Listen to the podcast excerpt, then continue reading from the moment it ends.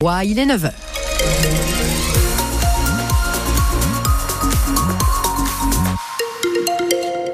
Les infos, Tommy Cataneo. Karine, on file sur la route, il y a des petits soucis encore ou pas? Oui, à, à vous avez 300 mètres de ralentissement en direction de Fessini. Donc on, on lève le pied à l'approche de ce secteur. On fera un point complet évidemment, plus complet, euh, je dirais, à la fin de votre journal. La météo, c'est du gris et c'est toujours de la douceur qui règne aujourd'hui. Attendez-vous à galérer ce week-end si vous devez prendre le train. Les contrôleurs de la SNCF sont en grève depuis hier soir et jusqu'à dimanche, ils ne seront que 3 sur 10 à travailler selon le syndicat Sudrail qui regrette que la direction de la SNCF n'ait pas cherché à négocier depuis le dépôt de ce préavis de grève. Une fois les galères de train réglées et parfois les nombreuses heures sur la route, des milliers de vacanciers vont arriver chez nous en Pays de Savoie et dans nos stations de montagne ce week-end, impatients de chausser les skis. Une période intense pour les pisteurs secouristes des stations qui doivent parfois faire la police sur les pistes sans pour autant pouvoir sanctionner. Margot Longeroche, depuis quelques années à Flaine, on mise tout sur la prévention pour éviter les accidents. Et ça a commencé par mesurer concrètement la vitesse des skieurs.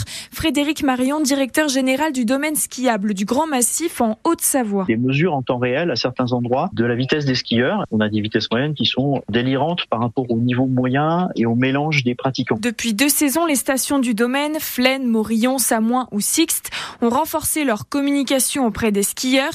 Les pisteurs se mettent à des endroits repérés comme accidentogènes et interpellent ceux qui ont des comportements à risque.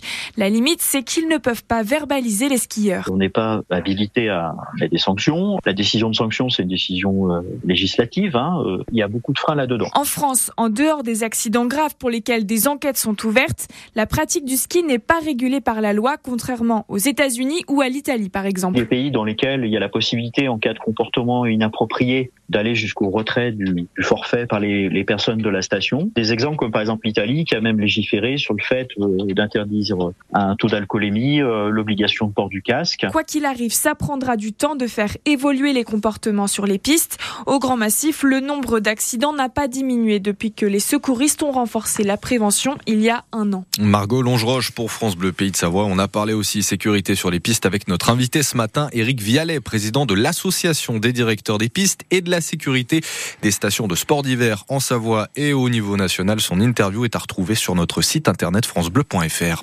À Annecy, une vingtaine de pompiers sont intervenus cette nuit sur un incendie avenue de Cran. Ils ont été alertés vers 2h20 pour un départ de feu dans une supérette Vival au rez-de-chaussée d'un immeuble de 5 étages. 15 habitants ont été évacués. Deux d'entre eux ont été emmenés à l'hôpital, mais heureusement, il n'y a pas de blessés. On reste à Annecy où l'ambiance était tendue lors du conseil d'agglomération hier soir. Ouais, depuis le dépôt cette semaine, le dépôt cette semaine hein, d'une plainte pour harcèlement contre Frédéric Lardet, la présidente de l'aglo.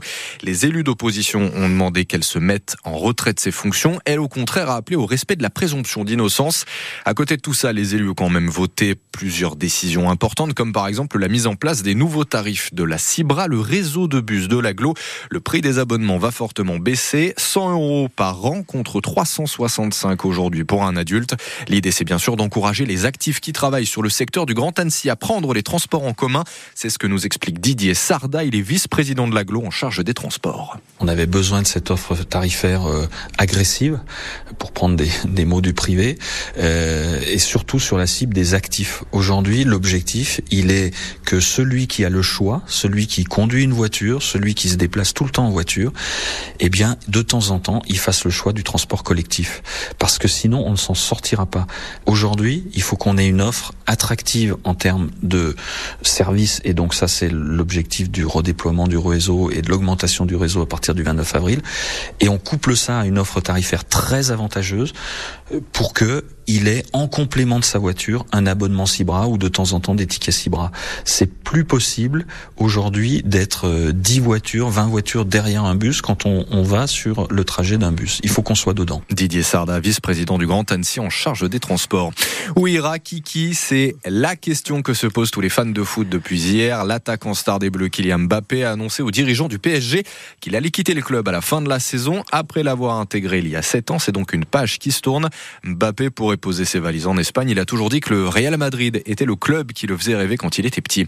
Et puis en rugby, 19e journée du championnat national aujourd'hui, nos Chambérennes du SOC se déplacent à Massy. Coup d'envoi à 19h30.